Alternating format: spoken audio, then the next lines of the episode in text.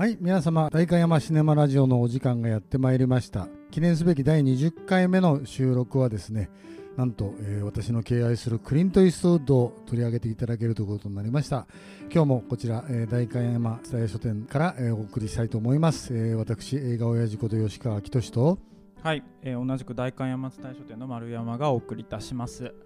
もうすぐ公開のクライマッチョという新作がなんと91歳にて監督されたイーストウッド監督生活50周年という記念の作品でありますけどもなかなか私はリアルタイムでずっと見てきた監督の一人なんですけども丸さんはいかがなんですか？僕昨日なんか監督作バーって調べてて何年ぐらいかな。最初に多分見たのが、えー、ミリオンダラーベイビーとかなので2000年代入ってからちゃんと見てるって感じですね。そうすると役者としてバリバリやってたえー、70年代80年代というよりかもう監督主演で、えー、アカデミー賞の、えー、作品賞を取った「許されざる者」以降というふうな感じですねそうすると。そうですね。もう知った時に結構おじいさんだったので。うん、まずは俳優業からスタートしてるイーストウッドが実はグラントリノでもう一応演じる方はいいかな。俳優、えー、辞めて監督専任っていうふうに言われたんですけれどもなんとそれから前言撤回が3回もありました「人生の特等席」という作品と「はいはいはい、運び屋」という作品と、はい、それから今回の「クライマッチョ」はい、言ってたこと嘘じゃん。みたいな。でもあの人生の特等席はあれですよね、えーと、監督は自分ではないんですよね、うん、長年のあのスタッフの一人だった、えーとものに監督させてるっていうふうな形なんですけどもまあ見てみればあのなんだろうなイーストウッド印の映画になってるし家族との圧力というかそれを、えー、和解に向かって最後娘と実際のイーストウッドは娘とうまくいかなかったというふうな前歴があるプライベートな部分もあるんですけどもそれも取り入れての映画ということでもう丸ごとイーストウッドだなやっぱりっていうふうな感じになってましたけどね。なんか家族の和解多いですね、まあ、家族に限らずかもしれないですけど。グランあでもグラントリノは奥さんすごい愛してたみたいな話で、うん、でもあれは孤独な、えーね、男の死に場所を求めて、えー、全然その一人孤独な男で家族と接点がない。だから疑似家族として少年と出会って、うん、えー、要するに自分を自己を再生していくというか最後に一花咲かせるというふうな映画ですけどね。はいはいあのだから今回も、まあ、ちょっと予告編しかまだ見れてないんですけどもクライマッチョでもやっぱり少年とロデオカーボーイの作品とかいう風になってるようなんですごい楽しみですね。なんかちょっとグラントリの思い出す感じはありましたよね。予告見る限りではですけど、うん、そうだから、えーと、前言撤回してあ役者やっぱりやるわというふうに言ったのは常にその積極的に役を取りにはいかないけれども魅力的な本で俺が演じられる役があったらやるよっていう風な感じにニュアンスとしてなってるただアメリカ映画全体がアメコミじゃないですけども若い連中が演じて若い連中に見せる映画が大半の中で俺はもういいかなっていうふうなのは思ってることは確からしいですけどね。あなんかそれも演じてる役柄とすごい重なる感じはしますよね。まあそういうの選んでるのかもしれないですけど。そもそもえー、役者である時はもうその代表作である「ダーティーハリー」があってアクション俳優アウトローヒーローであるけれども、えー、ダーティーな部分をものすごく持ってる主人公ということで受け入れられたというよりかアメリカ映画よりか映画界よりかヨーロッパの方で非常に人気が高まって、まあ、その前にタランティーノの「ワンサーポのためにハリウッド」でも描かれたようにマカロニ。マカロニなんですよね、うん、結局、えー、ハリウッドで芽が出なくって、えー、なんだかのデカブリオが、えー、イタリア行って映画撮るよっていうふうなことで。で向こうでうまいこと成功したっていうと同じようなパターンで、えー、向こうでセルジオ・レオーネという監督と出会って「荒野の用心棒」「夕日のガンマン」とか撮って人気が出た。というふうな経緯があるからそこでまあ自分がやがて監督する題材というか修行をしてたっていうのが若い時ですよね。ああもともと監督志望な感じってあったんですかね？どうなんでしょう？それはあったと思いますね。っていうよりか、えーと、自分の思うような映画を作りたい。あ誰にも指図されないで。ということで、はいはいはいえー、と1960年代の後半にすでに自分のプロダクションであるマルパソカンパニーというのを作ってるんですよ。あそうなんですね、はい。でそれは制作会社として機能して自分で映画を作る。それでワーナーとユニバーサルと契約しながら、えー期限内に撮影を終了して。で出資をしてもらった予算内で全部制作を上げて。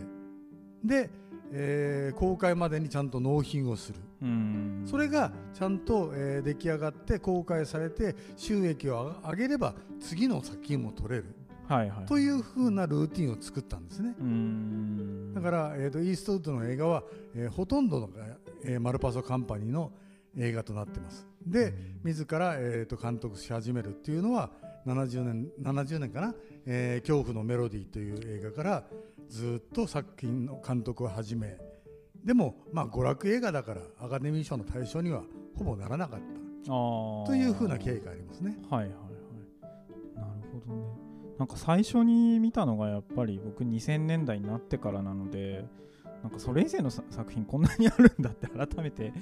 思ったのがなんか率直な印象ですね。だ最初に撮ってたのが71年っていうのもちょっとびっくり。日本の映画ファンのは私の年代で言うと毎年の正月映画はイーストウッドだったんですよ。イーストウッドかだから松竹東急系っていう系列の映画館ではイーストウッドが正月映画。はいはいはい。東宝系の映画系列では、えーアラン・ドロンが、えー70年代の毎年の正月映画。えー。それがほぼ56年続きました。そういう具合に、えー、と1年に1本は必ず、えーでちゃんと正月映画にふさわしい映画を取り上げてたうん。監督なんですね。え正月映画にふさわしいのを撮ってたんですか？そうです、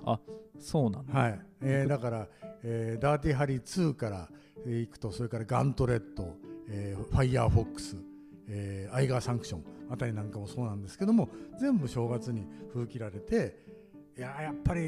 あのー正月は寅さんだよねっていうふうに日本映画と同じようにはいはい。あの正月が来たらイーストウッドのアクション見れるよねっていうふうなのが一つの時代でしたね。へえなんかあれですよね。僕後半の見てるせいか重たくて 重たい映画結構見てたのでなんかそういう正月映画っていう印象とちょっと違いますね。そう確かに、えー、と許されざる者から自分は暴力をずっと、えー行う側だった、えー最後の西部劇ということで西部劇にはやっぱりガンファイトで人を殺す場面があのあるから、はいはい。でダーティーハリーはその中の、えー刑事刑事映画ですけどもやはりそのガンを撃つ。それをずっと演じてきたからもう西部劇がやめた。俺はバイオレンスが、えーこれで、えー、とおしまいにするというところから今度は、えーなんだろうな人間と人間の生と死必ず死がついて回る映画を撮るようになってきた。それがもう究極が戦争映画である「硫黄島からの手紙」と「父親たちの正常期」っていう日本になってたりとかするんだけどね。ああなるほど。その父親たちの正常期の前かな？ミリオンダラーベイビー、まあ、あれも生と死が思いっきり絡んでくる話ですしね。うーんこれを最初に見てるからなんとなく重たい作品の印象があるのかもしれないですね。そうですね。だから若い世代が巨匠でしょ？重たいでしょ？それから敷居が高いっていうふはいうなふうに思われがちになってきてしまってますよね。うんまあなんか大御所ですからね。それはやっぱり覆らないですし。うんでもそういうのを見た後にスペースカーボーイとか見たのでいいですね。あれぞ SF 映画でありながら、えーカーボーイと名が付いてるように西部劇ですね。うんそうですねいやあれめちゃくちゃ面白かったですねあれが本来の多分イーストウッドの娯楽映画の資質だと思うんですけれどもそういうのをもう一遍撮ってほしいかなというふうにも思いますけどもさすがに91歳ともなると体力的にねという。そうですね。今回のクライマッチョの後にああいうの撮ったらまたそれはそれで面白いですけど。うん。だから本来、えー、と多分ジャージーボーイズを撮ってあ俺音楽映画撮れるじゃんっていうふうに思思ったと思うんですよ。はいはい、はい、で企画が上がったのが、えー最初誰だっけかな、えービヨンセを使ってたからかな、えー、とスター誕生作る予定だったんですよ。そうなんだ。そうそれが、えー、と巡り巡ってで結局レディー・ガガが主演ということで、はいはいはい、えーイーストウッドは監督せずにあいいよ、えーブラッドリー・クーパーお前にやるよ。あーっていうなるほどその経緯が。があって、えーブラッドリー・クーパーが、えーやって。でその代わりブラッドリー・クーパーありがとうございましたって言って、えーお礼の意味を込めて今度は多分ギャラがほとんどないと思いますけども 運び屋の保安官役に出たというふうに想像できますね。なるほど運び屋最近見たんですけど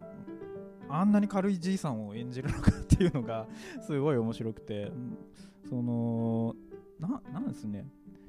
グラントリノのおじいさんとあんま変わらない気もするんですよね。そうです。あのグラントリノのコワルスキーというじいさんがうん。ちょっと仕事したいなって言って、うん。えー、と外に出てったような映画が、まあ、ロードムービーと化して運び屋になるという。そう。なんかあのけ軽快さというか柔らかさが全然違うなって言ってでもなんか根っこは結局一緒みたいなのが両方とも退役軍人みたいな設定でしたよね。あ、まあ、設定というかあれか。と運び屋の方は一応実話ベースなんですね。そうですね。あの一番それねイーストウッドの最大の親友はねモーガン・フリーマンなんですよ。はあはあはあはでモーガンに、えー、とインビクサスで、えー大統領役マネルソン・マンデラ役をやらせたように、あはい。えーまあ単純に言うとイーストウッドはもう全然その、えーマイノリティや人種差別を全くない方なのでで結局その運び屋でもえースパニッシュの人たちがと仲良くなれるっていうか、ん。そういうものを持ってた人なのでうん。非常になんていうのかなそこが今のアメリカが抱えてる差別的な格差社会の問題もちゃんと、えー映画の中に取り込めれてる、ん。そういう感じがしますよね。そうですねあの運び屋であの黒人を助けるシーンがあって、まあ、その黒人の人たちをニグロって呼んだりで今時の若いやつはとか言うけどなんかそれを訂正されたらちゃんと受け入れるだけの感じで演じてるっていうのが、まあ、そこは今っぽいのかなというふうに思いましたけど、政治的な部分もちゃんと持っているがゆえに、えー、と90年代のいつだったかな、え2年ほど映画業界をお休みしてカーメルというサンフランシスコの、のとこにあるある小さな港町かな？の市の市長になったんですよ。えー、そうだ。から政治家にもなったんですよ。あーえそれ知らなかったですね。だから言ってしまうと変な話黒澤明が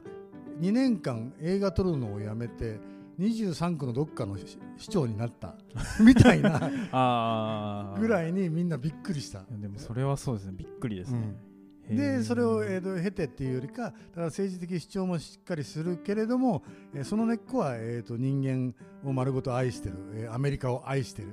アメリカはこうあるべきじゃないのかっていうふうなところを描いたりとかしますよね。あーなるほどね。それが生きてる作品って何かありますか？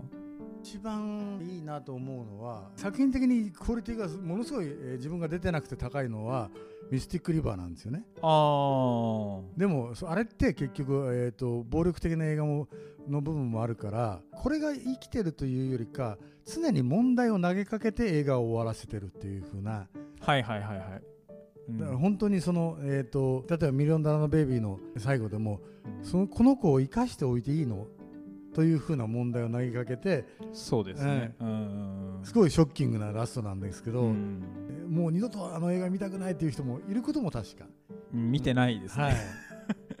というふうな映画を、えー撮り続けてワーナーで配給しなかったけどもアンジェリーナ・ジョリーが出た「チェンジリング」なんかは事件が起きた。その事件の結末で女性はどういうふうに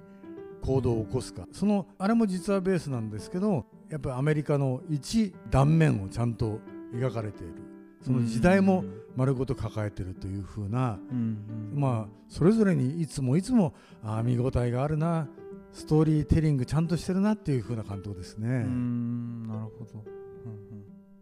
まずはお話がなければ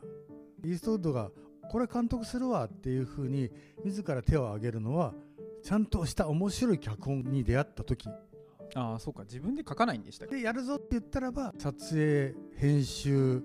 助監督もう全部組が集まります。ああイーストウッド組。だから90歳を超えてもああやってやれてんだよ俺はって言ったらみんな理解をするというぐらいにうん気心知れた連中の映画作りのチームがありますね。うん。まあ音体が言うんだから集まるよっていう感じですよね。